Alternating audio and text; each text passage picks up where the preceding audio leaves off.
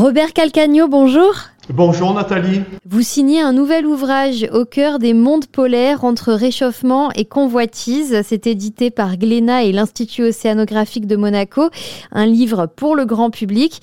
Vous revenez notamment sur l'histoire de la conquête des pôles, absolument passionnante, et je ne peux pas m'empêcher de vous interroger sur la découverte de l'épave de l'Endurance très récemment au large de l'Antarctique. Ça a dû vous émouvoir alors ça m'a tout à fait ému, d'autant plus que nous sommes euh, un peu connectés à cette euh, expédition et à cette découverte, puisque cette découverte s'est faite grâce et à partir du SA Agulhas qui est en fait le navire euh, océanographique de l'Afrique du Sud. Et c'est le même navire avec lequel nous sommes en travail pour organiser la mission Océan Indien des explorations de Monaco que nous ferons en octobre-novembre 2022, donc cette année. Et donc nous étions vraiment en contact avec tout l'équipage de ce, navire. Et euh, du coup, là, de voir les images de l'épave de l'Endurance, de se rendre compte euh, que le bateau est resté quasiment intact, euh, ça vous inspire quoi comme réaction? J'imagine que dans la nouvelle génération, c'est la même chose. L'exploit de ces grands explorateurs, et Sir Ernest Shackleton en, était euh, vraiment un important, m'a fait rêver pendant mon, adolescence ces gens qui allaient affronter le, froid, l'hostilité des éléments, ont fait preuve d'un courage, d'une bravoure, mais aussi d'une lucidité qui a permis de découvrir et de revenir pour la plupart d'entre eux. Et aujourd'hui, de découvrir cette épave quasiment intacte. On a l'impression qu'elle a sombré il y a, il y a quelques mois. C'est vraiment quelque chose de, de très très très très fort. La fascination pour les pôles s'accompagne du développement d'une forme de tourisme de luxe en Antarctique et en Arctique. Vous en parlez dans votre livre et vous posez la question sur les éventuelles dérives de ces activités. Est-ce que vous avez la réponse? Alors, c'est une vraie question et en fait, du temps de Sir Ernest Shackleton, les, les pôles étaient totalement inaccessibles. Et d'une certaine manière, cette inaccessibilité les protégeait de l'impact des des activités de, l'humanité, des activités de, l'homme.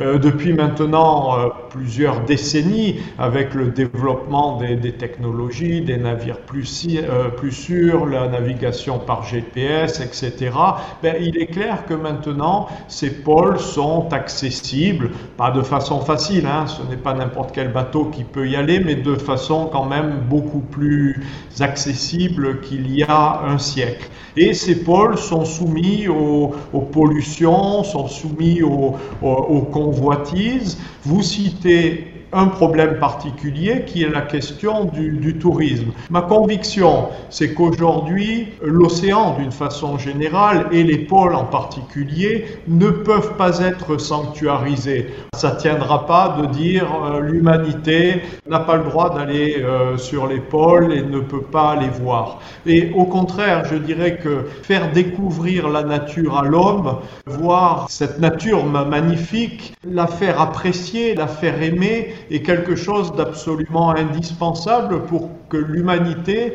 se charge maintenant de, protéger la nature. Par contre, cet usage, cette exploitation de l'océan et des pôles doit se faire en respect de la nature pour que ces personnes qui ont le privilège, c'est un privilège d'aller découvrir les pôles, puissent revenir ensuite chez eux en portant le message de la nécessaire protection de ces pôles. Robert Calcagno, les régions polaires sont essentielles pour l'équilibre climatique de la planète, mais elles sont aussi très fragiles. C'est vraiment le message de l'Institut océanographique. Et vous plaidez évidemment pour un renforcement de la gouvernance mondiale qui existe déjà en Antarctique. Vous pensez que ça peut être élargi à l'Arctique? L'Antarctique, c'est effectivement quand même ce qu'on peut considérer comme un bon exemple. Bien entendu, il y a encore beaucoup de choses à améliorer, mais l'Antarctique est aujourd'hui une terre de science et de paix. Par contre, si le continent antarctique est bien protégé,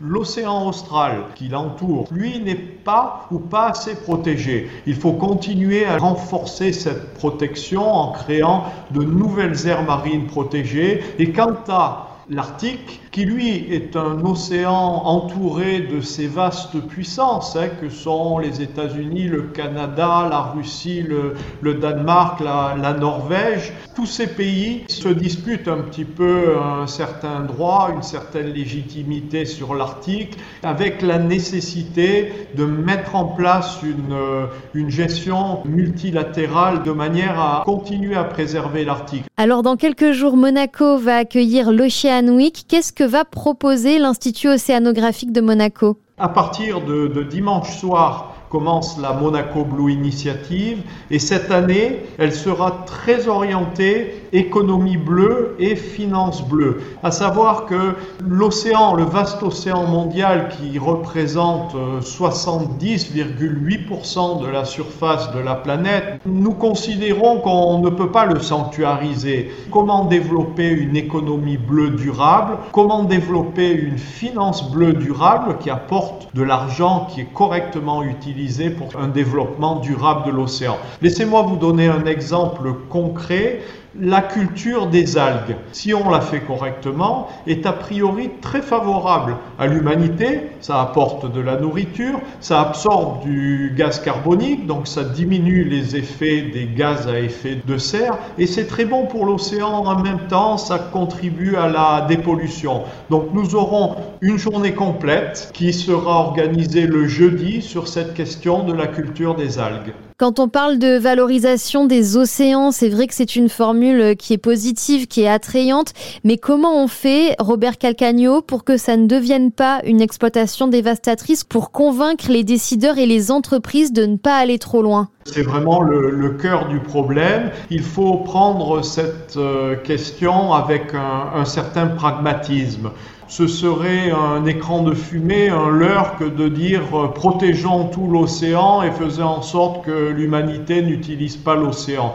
Il faut trouver la juste voie médiane entre les deux avec la mise en place d'une régulation internationale, voire multilatérale, mais il faut aussi convaincre et sensibiliser les entreprises, il faut leur parler, parler à leurs clients, à vous, à moi, à vos auditeurs, pour les éduquer à l'océan, les aider à faire leurs bons choix dans les choix des produits qu'ils achètent, dans les choix des poissons qu'ils consomment. Et ça, c'est vraiment la mission de l'Institut océanographique, de la Fondation Prince Albert II depuis effectivement une quinzaine d'années. Robert Calcagno, merci beaucoup. Merci beaucoup, à bientôt.